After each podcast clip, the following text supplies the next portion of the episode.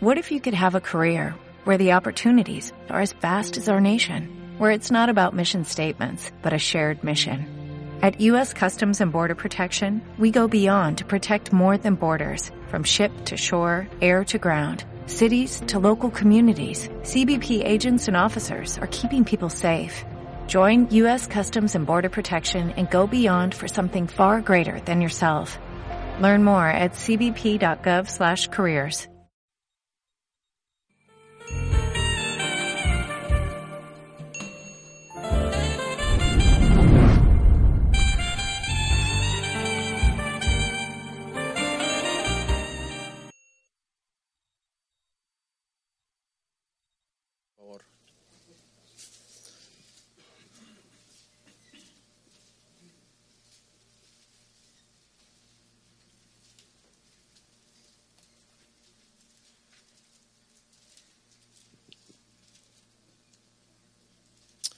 Leemos la palabra, dice de la siguiente forma. Porque de Él y por Él y para Él son todas las cosas, a Él sea la gloria por los siglos. Amén. Oramos, Padre, gracias. Gracias por este tema que vamos a estudiar el día de hoy, Señor. Ayúdanos, eh, guíanos. Señor, encomendamos nuestra vida, Señor, en tus manos. Te rogamos, Señor, que nos dirijas, que nos des sabiduría, que nos des entendimiento. Bendice a todos mis hermanos que se dieron cita el día de hoy a este lugar. Y, Señor, eh, queremos estar receptivos a tu palabra. Guíanos, Espíritu Santo, para llevar, llegar a una comprensión más sana de nuestra fe cristiana evangélica. Amén. Pueden sentarse, hermanos.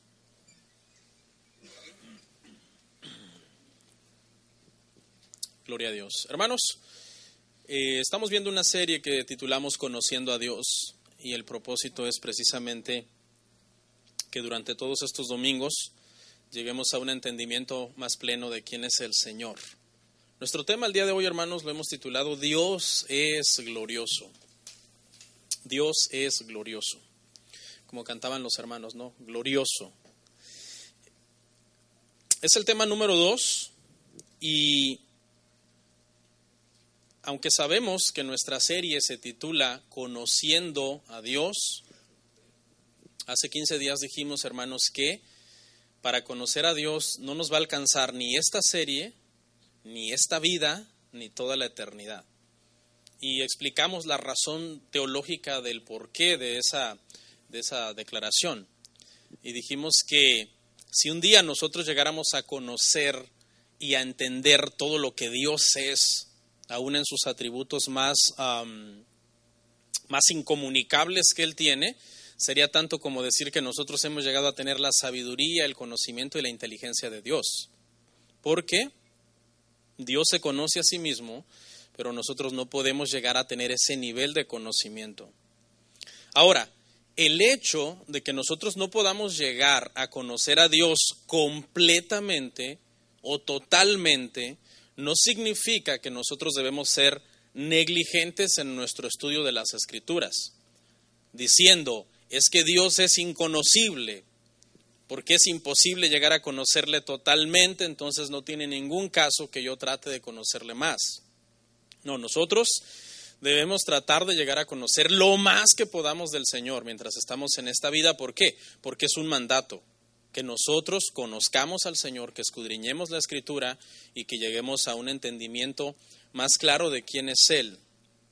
El propósito de esta serie es que los cristianos ateos, aunque suene paradójico, pero demostramos hace ocho días que hay cristianos que son más ateos que los ateos y que hay ateos que son más cristianos que los cristianos.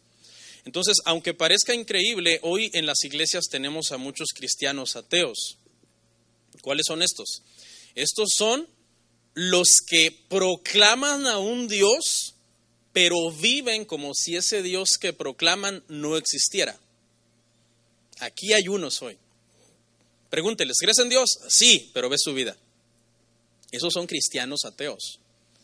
Son los más peligrosos de todos, son los que proclaman que hay un Dios, pero viven como si no existiera Dios.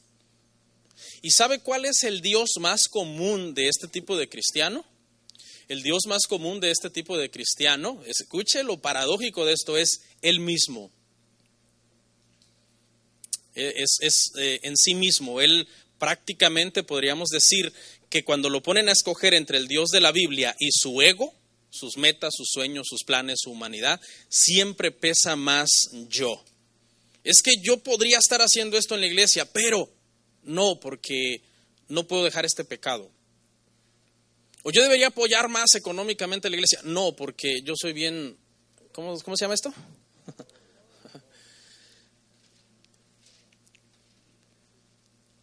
yo podría amar y llevarme mejor con los hermanos de la iglesia. No, porque todos me caen mal.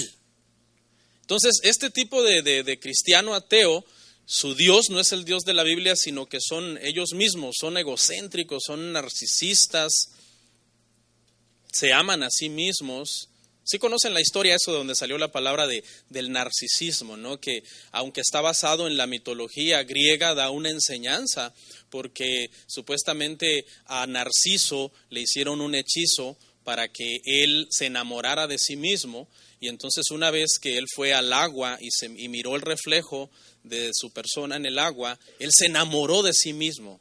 Y ese fue el hechizo bajo el, el cual él cayó. Y de ahí es que sale la palabra narcisista. Una persona que está enamorada profundamente, pero no del Dios de la Biblia, de sí mismo. Amén. Los ateos paradójicamente se llaman a sí mismos personas inteligentes. Ellos dicen, somos demasiado sabios y demasiado preparados como para nosotros creer en un Dios que suena más a una especie de cuento de hadas, un ser ahí en un trono gigante con una barba blanca y un báculo en su mano. Entonces ellos se niegan a creer en el Dios de la Biblia y hacen esta imagen como grotesca o casi casi de un cuento de un Dios al que ellos no quieren creer. Pero irónicamente estos ateos que se llaman sabios, el que es más sabio que ellos, que es Dios, los llama necios. Salmo 14.1. Dice el necio en su corazón, no hay Dios. Es un necio. La verdadera sabiduría consiste en que nosotros no nos dejemos engañar por nuestro corazón y creamos que hay un Dios, un creador de todas las cosas. ¿Por qué? Porque esta creación no pudo haber salido de la nada. Es imposible, contradice las leyes de la lógica, contradice eh, las leyes de la eh, entropía, todas las leyes de la física son contradichas en este asunto. Fíjese cómo es de necia una persona que cree que todo lo que existe salió de la nada. Si usted va a un bosque y usted encuentra una, una cabaña hecha de, de ramas y de árboles, de ramas secas, y usted llega a, ese bosque y usted dice, ¿cómo será que se hizo esta cabaña? Y usted ve que junto a la cabaña hay un tronco de un árbol grande, alto, que no tiene ramas, seco. Entonces usted en su inteligencia, usted razona, ah, ya sé. Estas ramas cuando se secaron, se cayeron del árbol. Y cuando cayeron, comenzaron a formar esta cabaña. Tiene paredes, tiene techo, tiene puertas, tiene ventanas, es una cabaña habitable y toda esta cabaña se formó por obra de la casualidad. Simplemente cayeron por obra de la casualidad todas las ramas del árbol y conforme iban cayendo, iban formando toda esta cabaña. ¿Usted cree que pensar así es inteligente? Pues de esa manera piensan los ateos. Los ateos creen que todo lo que existe es obra de la casualidad y que toda la perfección que existe en la creación y la armonía que existe en la creación es obra de la casualidad. Y no le quieren dar la gloria al Dios glorioso. Rehusan darle la gloria. La Biblia dice que se hicieron necios y en lugar de darle la gloria a Dios, al creador de todo, dice eso en Romanos 1, prefirieron dar gloria y honra a las criaturas. Está bien, entendemos eso de los ateos, entendemos eso de los incrédulos. Lo que no entendemos es esa actitud de un cristiano. un cristiano que no vive para la gloria de Dios, un cristiano que no conoce al Dios de la Biblia y que vive para su propia vanagloria. ¿Cuál es una de las frases que más usamos en las iglesias cristianas, hermanos? Gloria a Dios, ¿sí o no? Si está bonita la alabanza o si el pastor dijo algo que me gustó, Gloria a Dios es una de las frases más trilladas y tristemente es una de las frases más mal comprendidas. Citamos la gloria de Dios como si fuera cualquier cosa. El día de hoy, por medio de la Biblia, tengo el propósito de que entendamos un poco más qué es la gloria de Dios para que nos dejemos, hermanos, de estar jugando al cristiano. Número uno, dice, porque de Él, por Él y para Él son todas las cosas. Esta porción de Romanos, hermano, es tan poderosa que encierra todos los propósitos de la creación del pasado, del presente, del futuro, responde las preguntas más importantes que nos podemos plantear, eh, ¿de dónde vengo? Primera pregunta, ¿se pregunta de dónde viene? Vengo del mono. Bueno, si tú crees eso, pues respetamos tu opinión, ¿no? ¿De dónde vengo? ¿Quién soy? Segunda pregunta, ¿qué hago aquí en esta tierra? Los ateos dicen que no estás haciendo nada aquí, que no hay esperanza, ni propósito, ni nada.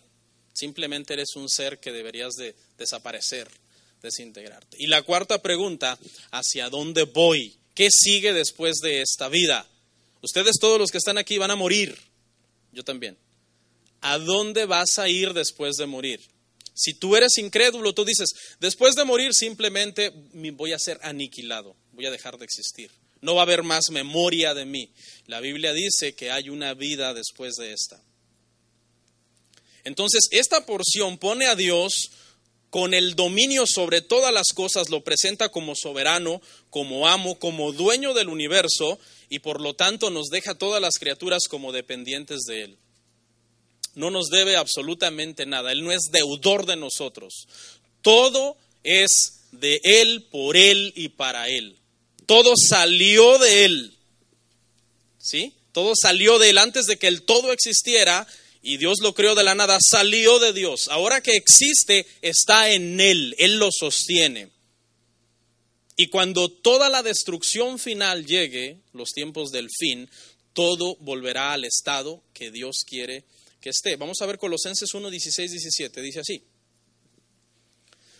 Porque en Él fueron creadas todas las cosas, las que hay en los cielos y las que hay en la tierra, visibles e invisibles, sean tronos, sean dominios, sean principados, sean potestades. Todo fue creado por medio de Él y para Él. Y Él es antes de todas las cosas, y todas las cosas en Él subsisten. Si usted lee este versículo, está hablando exactamente de Jesús. Pero si usted lee Romanos 11:36, que fue nuestro verso clave, está hablando del Padre. Uno es el Padre y uno es el Hijo. Pero ahora aquí en Colosenses, Pablo dice que lo mismo que es del Padre y que fue creado por el Padre y sostenido en el Padre, es lo mismo que es Jesús. Todo fue creado por Él. En Él las cosas subsisten. ¿Por qué? Porque es el mismo Dios. Entonces, el día de hoy, hermanos, mm, vamos a aprender que no se trata solo de que digamos gloria a Dios, sino de que asimilemos quién es Dios y esas verdades en nuestro corazón nos van a dar más temor, más entendimiento. Dice al final del verso 11:36 Romanos, a Él sea la gloria por los siglos. Amén. ¿Por qué? ¿Por qué la gloria a Él? Porque pues es que no hay nada más fuera de Él, todo salió de Él. Una vez que sale de Él es sostenido por Él y una vez que llegue todo a su fin, todo vuelve a Él. ¿Qué es la gloria? ¿Qué es la gloria de Dios? En el Antiguo Testamento la palabra es cabot. No sé si me ponen una lámina, por favor, que viene ahí en el, en el PowerPoint. Significa peso o pesado. Esa es la palabra que se utiliza en el hebreo del Antiguo Testamento cada vez que hablamos de la gloria del Señor. Se refiere a la majestad de Dios, se refiere a todo lo que Dios pesa el peso completo de Dios. En el Nuevo Testamento la palabra es doxa. Y ahí está en la pantalla. Y esta palabra doxa en el Nuevo Testamento que se utiliza también para gloria significa reputación. Es decir, el concepto que los demás tienen de alguien. Y el, el ser con la reputación más elevada que existe en el universo es Dios. Y esa reputación la podemos ver en su gloria. Entonces, usando estos dos significados, tanto de cabot como de doxa, llegamos a la conclusión que la gloria de Dios es todo lo que Dios es. Cuando tú juntas todos sus atributos, todas sus perfecciones, todo su carácter, toda su naturaleza, y los pones todos en el mismo ser, ese es Dios. Es un Dios pesado, pesa demasiado, hablando metafóricamente. Y ya, vamos a ver los ejemplos de cómo ese peso de gloria tiene un poder tan tremendo sobre una persona cuando es transformada por el Señor. Es algo así. Usted va a una tienda, allá en nuestros países se miden los, los pesos por kilos. Bueno, en México por lo menos donde yo soy. Y tú le dices al de la tienda, deme por favor un kilo de algo, un kilo de no sé qué, de frijol, un kilo de tortillas. Y entonces la persona te da 900 gramos. ¿Qué pasó? Te engañó. No te dio todo el peso. Y tú lo agarras y como no tienes una báscula en la mano, pues te engañas. Dices, pesa muy poco, pero se parece a un kilo. Se parece a un kilo porque son 900 gramos. Fueran 100 gramos, pues te darías cuenta rápido. Entonces, le pongo este ejemplo para que usted entienda cómo muchas personas tienen a un Dios, o sea, la gente que no adora al Dios de la Biblia están adorando a un Dios que no pesa todo lo que debería pesar.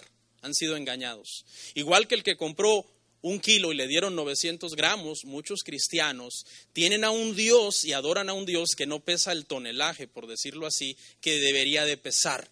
¿Por qué? Porque solamente conocen a Dios a medias, conocen a Dios de una forma negligente, sin inquirir más en las escrituras y buscar más del Señor. Le voy a hacer una pregunta. ¿Quiénes de ustedes alguna vez han visto un, bumper sticker en un carro que dice Dios es amor? Yo, yo he visto muchos. Es un bumper sticker bien común. Es un magneto para los carros que está eh, en muchos carros de muchos cristianos. Dios es amor. Pero quiere que le diga algo. Yo casi nunca o más bien nunca, pongo el casi por si alguna vez lo vi y se me olvidó, casi nunca o nunca he visto un bumper sticker que diga Dios es santo. Es muy raro. Es muy raro que haya un sticker así en un carro. ¿Por qué? Porque a nuestra humanidad ese atributo no le llama mucho la atención. Porque es que si Dios es santo, aborrece el pecado. Y si Dios aborrece el pecado y quiero agradar a ese Dios de ese bumper sticker, debo abandonar el pecado. Entonces, no, mejor compremos el que dice Dios es amor o Dios me prosperará. Es, es hermoso, hermano, que los atributos de Dios nosotros los entendamos en ese balance. Entre más tú conozcas los atributos de Dios, tú más tendrás a un Dios que pesa lo que debería de pesar porque entenderás más de la palabra del Señor. Por ejemplo, para resumir, ¿qué es la gloria de Dios? Entonces, es todos los atributos de Dios puestos en la balanza. Un Dios pesado. Y me encanta eso. Pero hay muchos atributos en la Biblia, por ejemplo, que son tan importantes, porque le estoy hablando del balance, ¿no? Usted dice, ok, pastor, entonces si la gloria de Dios los junta a todos y yo debo de entender todos los atributos para tener al Dios de la Biblia, entonces ¿Qué caso tiene que yo conozca a los demás y en la gloria conozco y tengo ya todos los demás? Es bien importante porque a veces pasamos por alto atributos de Dios que no son muy citados en las iglesias, pero que sin estos atributos Dios tampoco sería Dios. Por citarle uno, que es más, yo creo muchos ni saben qué significa, la inmutabilidad. Si yo le digo a la mayor parte de personas qué significa inmutable, dice, no, yo no sé eso. ¿Tú sabías que Dios es inmutable? No, nunca lo he oído. ¿Cuántos años tienes de cristiano? 40. Ah, bueno. Tú sabías que Dios es inmutable, le puede decir a alguien, no, explícame porque no sé. Pero Dios, hermanos, sin el atributo de la inmutabilidad no sería Dios. Porque inmutabilidad significa que no hay cambio en Él. No hay sombra de variación. Él no amanece con un estado de humor hoy y con un estado de humor diferente mañana. Él no es hoy más amor que lo que era hace mil años. Hace mil años Él era amor, pero entonces no, es que la, humanidad se ha corrompido, entonces a causa de la corrupción, ahora Dios mil años después es menos amor, ¿no? O gente que diga, no, el Dios del Antiguo Testamento era más santo. Y ahora estamos en un evangelio chévere donde Jesús es misericordioso, pasaron dos mil años, ahora Dios es menos santo. Muchas iglesias no aplican disciplina porque dicen, no, es que eso es muy fuerte. Eso era de antes.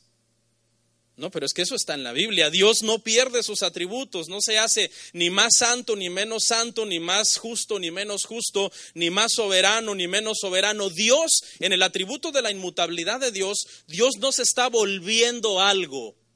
Él ya es. Él ya es. Él es desde el, como dijo Moisés en el Salmo 90, desde el siglo y hasta el siglo, tú eres Dios. Eres. Y este es un atributo que a nosotros nos debe traer gran consuelo, porque significa que el Dios que nos ama desde antes de la fundación del mundo, cuando decidió enviar a Jesús para morir por nosotros, nos ama antes de la fundación del mundo, nos ama al salvarnos, nos ama al sostener nuestra salvación y nos ama hasta la muerte. Por eso dicen romanos, ¿quién nos separará del amor de Dios? ¿Tribulación, angustia, espada, desnudez? No, mas yo os digo que ni lo alto, ni lo ancho, ni lo bajo, ni lo profundo, ni lo creado, ni ángeles, ni principados, ni nada nos podrá separar del amor de Dios, que es en Cristo Jesús. Entonces, el hecho de que Dios es inmutable es una maravilla porque siempre es Dios, siempre ha sido Dios. No hubo un día en el pasado en que Dios no era, y no habrá un día en el futuro en que Dios no será. Él es eterno. ¿Qué es entonces la gloria de Dios? Vamos a ver manifestaciones físicas de la gloria de Dios para que comprendamos un poco mejor. El atributo de la gloria de Dios es un atributo, hermanos, tan poderoso el entender que Dios es glorioso, que la gloria de Dios tiene dos efectos sobre la persona cuando la gloria se acerca a una persona. Si es un incrédulo, si es un impío, si es un rebelde, lo destruye. Lean la historia de eh, Usa. Si es un hijo de Dios, lo purifica. Vea la historia de Isaías. La gloria, eh, mucha gente habla a la ligera de la gloria. Gloria a Dios, a Dios la gloria. Ten cuidado, la gloria de Dios es mortal. Vamos a verlo, Éxodo 24, 15 al 18. Éxodo 24, 15 al 18 dice así. Entonces Moisés subió al monte y una nube cubrió el monte. Y la gloria de Jehová reposó sobre el monte Sinaí y la nube lo cubrió por seis días. Y al séptimo día llamó Moisés, llamó a Moisés de en medio de la nube. La apariencia de la gloria de Jehová era como un fuego abrasador en la cumbre del monte. A los ojos de los hijos de Israel, me, me, perdí, ¿verdad? La apariencia de la gloria de Jehová era como un fuego abrasador a la cumbre del monte, a los ojos de los hijos de Israel, perdón. Y entró Moisés en medio de la nube y subió al monte, y estuvo Moisés en el monte cuarenta días y cuarenta noches. En el Antiguo Testamento, hermano, cada vez que la gloria de Dios se manifestó, fue algo terrorífico. Fue algo, hermano, intimidante. Era algo, hermano, que producía en todos los demás un asombro. O caías muerto o caías purificado de, de tus pecados. Hoy mucha gente dice, yo oí la voz audible de Dios. No, en la madrugada yo estaba durmiendo cuando de repente entró una nube, entró la gloria de Dios y me empezó a hacer cosquillas y yo me desperté y le dije, ¿qué quiere Señor? Toman a la ligera esas cosas. No, la gloria del Señor, hermanos, es algo pesado. ¿No? Hasta, hasta hay un dicho, ¿no? En, en lo secular, cuando decimos, Alguien te pregunta, ¿cómo estuvo tal, tal cosa, tal actividad? No, estuvo bien pesada. ¿Qué, ¿Qué, estás queriendo decir? Que estuvo bien bueno, ¿no? La fiesta, el convivio, el partido de fútbol, no sé. Pero la gloria de Dios es algo intimidante, es algo, hermano, fuerte, es algo poderosísimo. Éxodo 20, 18 al 19. Vamos a tratar de darle el humor a este texto, cómo, se, le, cómo se leería como si lo estuviéramos viendo. Dice así, dice, todo el pueblo observaba el estruendo y los relámpagos, y el sonido de la bocina y el monte que humeaba. Y viéndolo el pueblo temblaron y se pusieron de lejos y dijeron a Moisés, habla tú con nosotros y nosotros oiremos. Pero no hable Dios con nosotros para que no muramos. Fue una manifestación de la gloria del Señor cuando descendió en el, en el monte Sinaí, que los hebreos tuvieron miedo de estar delante de, Dios. Dijeron, no, la gloria comenzó a, caer el peso de la gloria del Señor. Se dieron cuenta, la carne humana ante la gloria no pierde fuerza. De hecho, algunos ah, hombres en la Biblia, cuando estuvieron cerca de algunas situaciones ahí, caían como muertos, caían desmayados a causa de la gloria. Es algo eh, fuerte. Cuando la gloria del Señor pasa, toca, transforma al, hombre para siempre. Nadie puede estar, decir que yo estuve en la gloria de Dios y vivir en el pecado. Ese es un mentiroso. Ese se emocionó un día. Hay gente que vive de glorias pasadas. Hace años yo vieran qué maravillas de glorias. No, no. Si tú hace años hubieras estado en la gloria de Dios, hoy no serías lo que eres. Hoy serías un santo entrecomillado, ¿no? Porque ese proceso va a terminar cuando tú mueras. Pero así nos llama la Biblia a los que estamos en la iglesia, santos. ¿Qué pasó cuando Salomón construyó el templo? La gloria de Dios siempre se dejaba ver en el tabernáculo, pero el tabernáculo era temporal, porque obviamente acuérdese que Israel estaban como peregrinos en el desierto, no podían construir nada porque se iban moviendo con la nube, moviendo con la columna de fuego. Así que la gloria que estaba en el tabernáculo, cuando llegó el fin del tabernáculo y se construyó el templo, la gloria misma se dejó ver en el templo de Salomón. Vamos a verlo en segunda de Crónicas 5, 13, 14. Dice, cuando sonaban pues las trompetas y cantaban todos a una para alabar a Dios y dar gracias a Jehová, y a medida que alzaban la voz con trompetas y címbalos y otros instrumentos de música, y alababan a Jehová diciendo, porque Él es bueno, porque su misericordia es para siempre. Entonces la casa se llenó de una nube, la casa de Jehová, y no podían los sacerdotes estar allí para ministrar, por causa de la nube porque la gloria de Jehová había llenado la casa de Dios. Esto es lo que tradicionalmente hemos conocido por años como la Shekinah, la gloria de Dios, una nube, una atmósfera, algo visible, algo físico que, que se hacía presente. Dios, por medio de esa eh, eh, presencia física, al entrar al templo, les estaba diciendo, acá estoy. Y el templo, así como estuve en el tiempo del, tabernáculo, estaré en el templo aunque si tú te vas a leer el Antiguo Testamento y te vas al último libro de la, de la Biblia, Malaquías, esa gloria que vemos entrando en este templo, dejó el templo. Por eso vinieron 400 años de silencio. No hubo profetas, no hubo palabra de Dios. Dejó el templo y 400 años después vino de nuevo, nació Jesús. La gloria de Dios es algo mortal mata el pecado y vivifica a sus hijos. Primero te mata, en Cristo dice que estamos muertos por el pecado, pero esa gloria tiene el poder de vivificarnos a todos los que estamos en Cristo. Por eso, hermanos, más que dar la gloria a Dios, nosotros debemos tributar la gloria, a la gloria a Dios, que son dos cosas diferentes. Salmo 96, 7 y 9. Vamos a ver la diferencia entre el dar gloria a Dios, que es algo que todos hacemos, inclusive hasta los incrédulos o los falsos cristianos, y tributar la gloria a Dios, que es, diferente.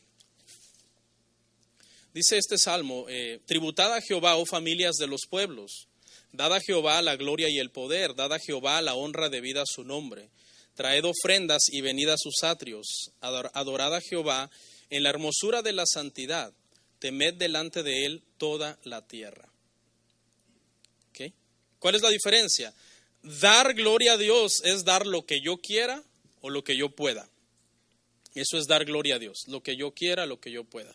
Pero tributar es muy diferente porque tributar es dar a Dios la gloria que Él espera y la gloria que Él merece. Y la gloria más grande que nosotros le podemos dar a Dios es vivir una vida conforme a la imagen de su Hijo. Si creéis en Él, dice, andad como Él anduvo. Esa es la gloria más grande. No se trata de estar gritando en el culto, gloria a Dios, gloria a Dios, gloria a Dios. Se trata de que tus hechos en santificación griten y sin que hables los demás lo vean, que de verdad estás siendo transformado y estás llegando a alcanzar la estatura del varón perfecto que es Jesucristo. La gloria en el Antiguo Testamento fue hermoso y fue maravilloso y hubo unas escenas maravillosas como estas. Dice que los sacerdotes se salieron del templo. Cuando la gloria entró, ellos estaban listos. Era la inauguración del templo, ¿se imagina? Listos, supuestamente estaban consagrados, ¿verdad? Pues imagina, era la inauguración del templo. Esperando con címbalos y diciendo, ¿por qué grande es Jehová? ¿Por qué para siempre su misericordia? Así como ustedes. Pero cuando la gloria entró, la nube entró, salieron corriendo. ¿Por qué? ¿Por qué? Porque esa gloria era demasiado pesada. Es todo el peso del Dios santo, el Dios de la Biblia, el Dios que consume. Esa gloria cuando viene a buscar en ti las obras de Cristo y viene a buscar en ti el, el testimonio de Cristo y la luz de Cristo y no está, te puede destruir. Obviamente para eso estamos hablando de que eres un falso cristiano, un falso convertido. Pues a pesar, hermanos, de todas esas manifestaciones tan grandes, esa gloria, esa shequina que muchos hablan, la shequina de Dios, la gloria de Dios, queremos hacer un culto hasta que descienda la shequina de Dios. Imagina si eso pasara. Hermano, sería una mortandad tremenda aquí. Mire, si la shequina de Dios entrara hoy aquí, Hermano, yo le aseguro que con estos dedos de las manos podríamos contar los vivos y que, Dios nos ayude. Y todos los demás muertos, ¿qué pasó? Y no estaba pidiendo gloria a la Shekinah. Hay gente que dice, si no me bendices, no me voy y cantan. Cantan dos, tres horas Entonces es, algo, hermano, que nosotros debemos de comprender de que todo eso eran sombras, eran tipos, eran manifestaciones visibles de algo que iba a suceder, de una gloria postrera, de una gloria mayor que estaba por venir. Por eso es que la manifestación de gloria de Dios del Antiguo Testamento no fueron suficientes. Se lo va a demostrar con la Biblia. Juan 1.18. Escuche. A Dios nadie le vio jamás el unigénito Hijo que está en el seno del Padre, Él le ha dado a conocer. O sea, significa, escuche, entonces, ¿qué vieron estas personas cuando vieron la, nube, cuando vieron la Shekinah, cuando vieron los relámpagos y los truenos? Tipos, sombras, figuras de una gloria mayor que había de venir. El que verdaderamente dice, da a conocer y revela quién es el Padre, es Jesús. Entonces todo eso apuntaba a una gloria mayor. Lo que sucedió en el monte Sinaí, los relámpagos, la Shekinah que entró al templo, todo eso, Jesús vino a mostrar el esplendor verdadero en él y no en esas cosas. Por eso es que la salvación no se dio en el monte Sinaí, señores. La, la salvación se dio en el monte Calvario, no en el monte Sinaí el monte Calvario, cuando, si no pregunte e investiguese esto, ¿qué quiso decir Jesús cuando estaba en el monte Calvario colgado en la cruz y dijo, consumado es? Se acabó. ¿Se acabó qué? Se acabó toda esa historia de sombras y figuras, esos sacrificios temporales, esas dietas y fiestas y días de reposo. ¿Para qué? Para que ahora en mí ustedes estén plenos y completos. Consumada es la salvación que es para ustedes, en el sacrificio de Él. Vaya conmigo al verso 14, un poquito más atrás, ahí mismo. Juan 1.14.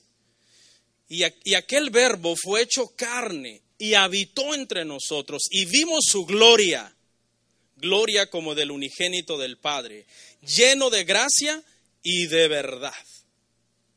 La manifestación final y la expresión final de la gloria de Dios fue Jesús. Es en Jesús que venimos a ver la manifestación final de la gloria de Dios. En estos tiempos, hermano, ya no deberíamos de ser tan místicos, que por favor, Señor, manda tu gloria, manda tu Shekinah, queremos ver una nube, queremos ver milagros, queremos, Señor, que tiemble aquí el día de hoy, para que manda unos relámpagos para confirmar el culto, no. El que quiere ver la gloria de Dios la ve en la faz de Jesucristo. La gloria total, la manifestación final de la gloria, la expresión final de la gloria del Señor. No necesitas ver humo, no necesitas oír truenos, necesitas estar en Cristo. Y la gloria de Cristo tenía exactamente o tiene el mismo efecto que la gloria del Antiguo Testamento. La gloria de Cristo consume, es poderosísima. No hay un hombre que haya caído arrodillado delante de Cristo y que la gloria del Señor se pose sobre él y esa persona siga siendo igual. Si no me lo cree, estudie la vida de Pablo. No hubo un hombre en la historia del Nuevo Testamento que haya tenido esa conversión, que Jesucristo se haya manifestado a esta persona y que esta persona siga siendo igual. Vamos a ver una de esas escenas en Lucas 5, 8 al, al 9, para que veamos que esta gloria es poderosa, que no necesitamos más cosas místicas o visibles o rituales Viendo esto, Simón Pedro cayó de rodillas ante Jesús, diciendo, apártate de mí, Señor, porque soy hombre pecador, porque por la pesca que habían hecho, el temor se había apoderado de él y de todos los que estaban con él. Le mostró su gloria eh, Jesús a Pedro, cuando por su palabra dice que hicieron una pesca que era imposible porque no había peces.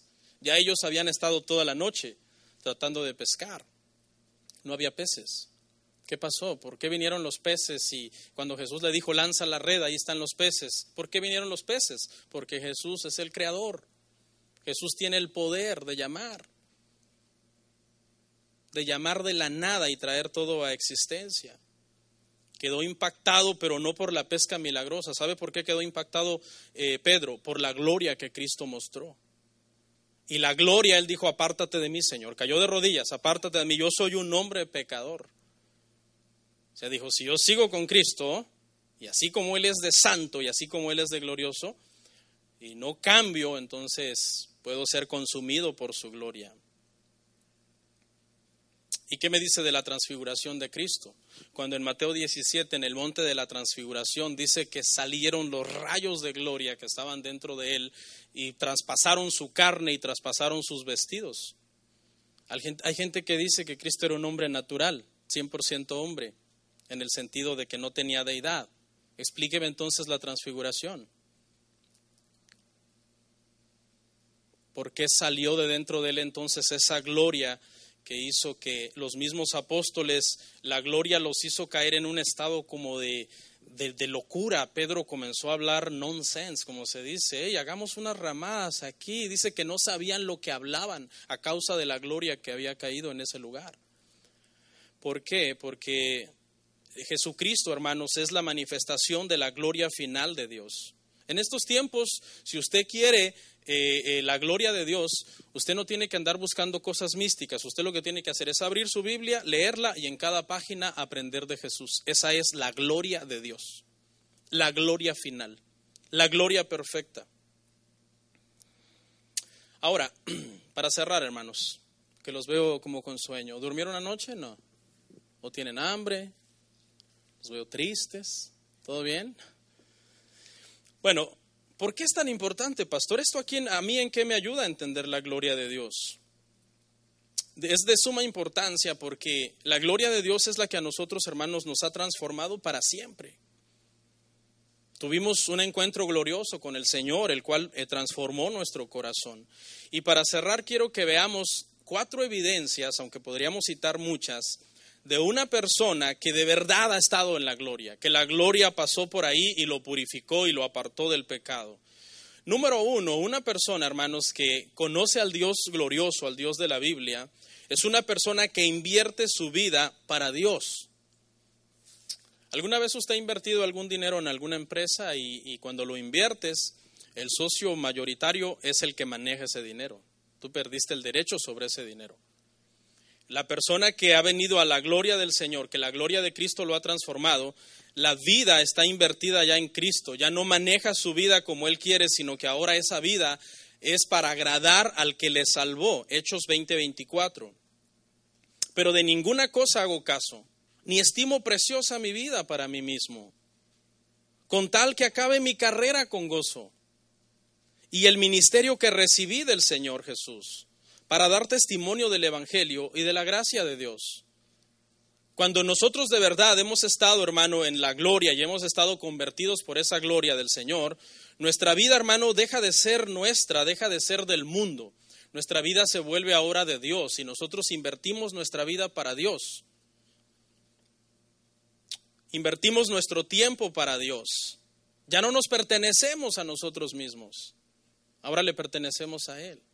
Entonces, una señal, hermanos, de alguien que de verdad ha estado en la gloria del Señor es que es que una persona que ahora invierte su vida en Dios. Debemos de ser congruentes, hermano, con lo que creemos. No podemos estar cantando hoy aquí, santo, santo, santo, y después salir de estas cuatro paredes y empezar a maldecir y empezar a blasfemar y empezar a emborracharnos, a adulterar, a, llenar nuestra vida de basura, de pornografía, a envidiar, a, odiar, a maquinar un montón de, de malos pensamientos, a ser egoísta, a ser hermano no generoso ante el necesitado, no. ¿Por qué? Porque la Biblia dice que los maldicientes no heredarán el reino de Dios. Los borrachos no heredarán el reino de Dios.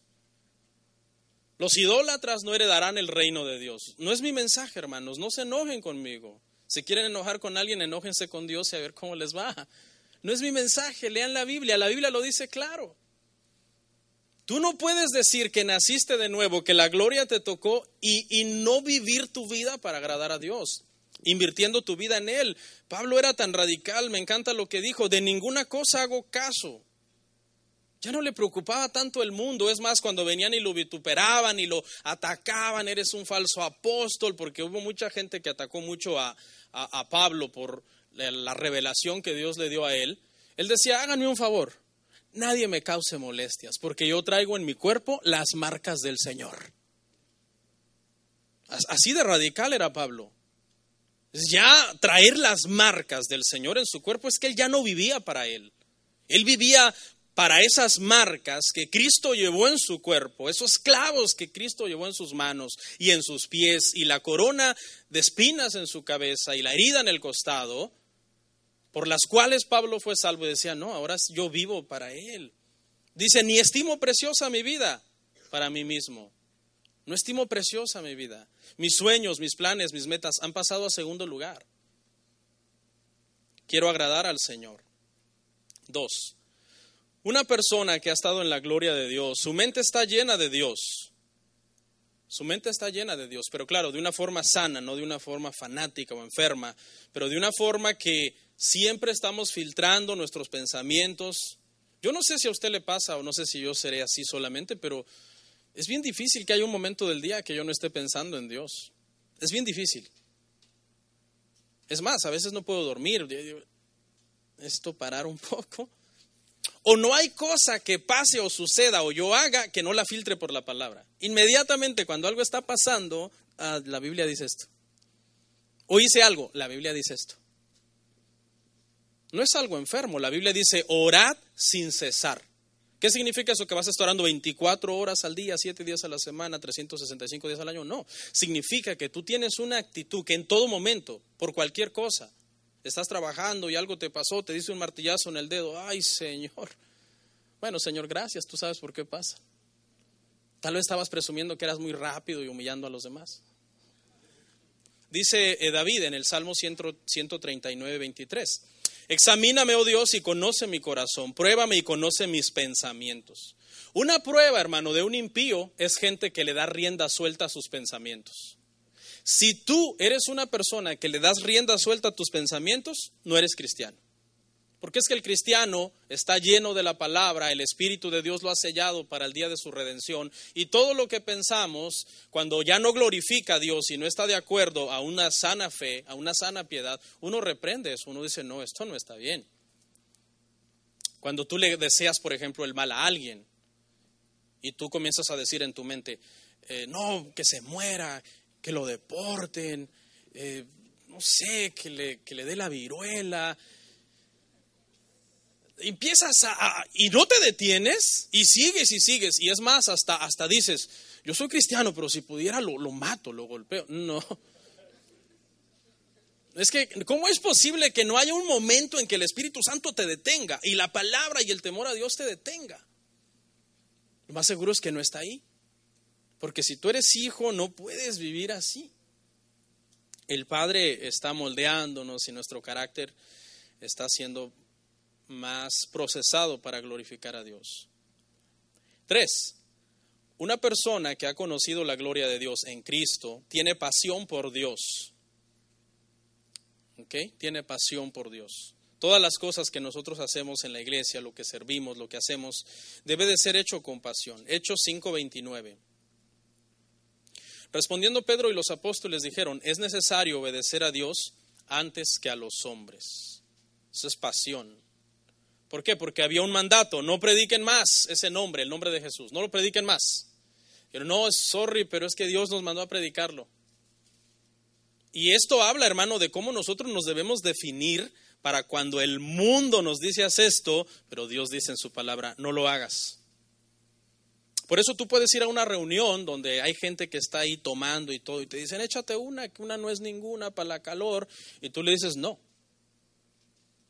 porque tú eres cristiano, tienes tus convicciones bien firmes, tienes una pasión por Dios, no le vas a andar obedeciendo a tu compadre o a tu comadre, tú obedeces a Dios.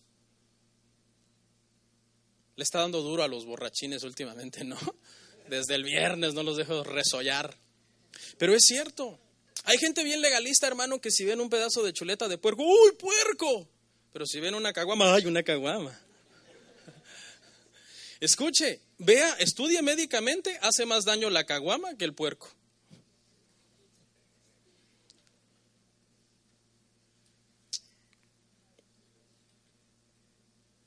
¿Tenemos pasión por Dios, hermanos? ¿Tienes pasión por Dios?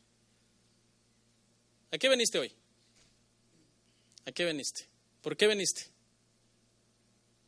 ¿Qué haces aquí? La gasolina está cara. ¿Te puedes ahorrar tu gasolina? ¿Qué haces aquí? Es una buena pregunta.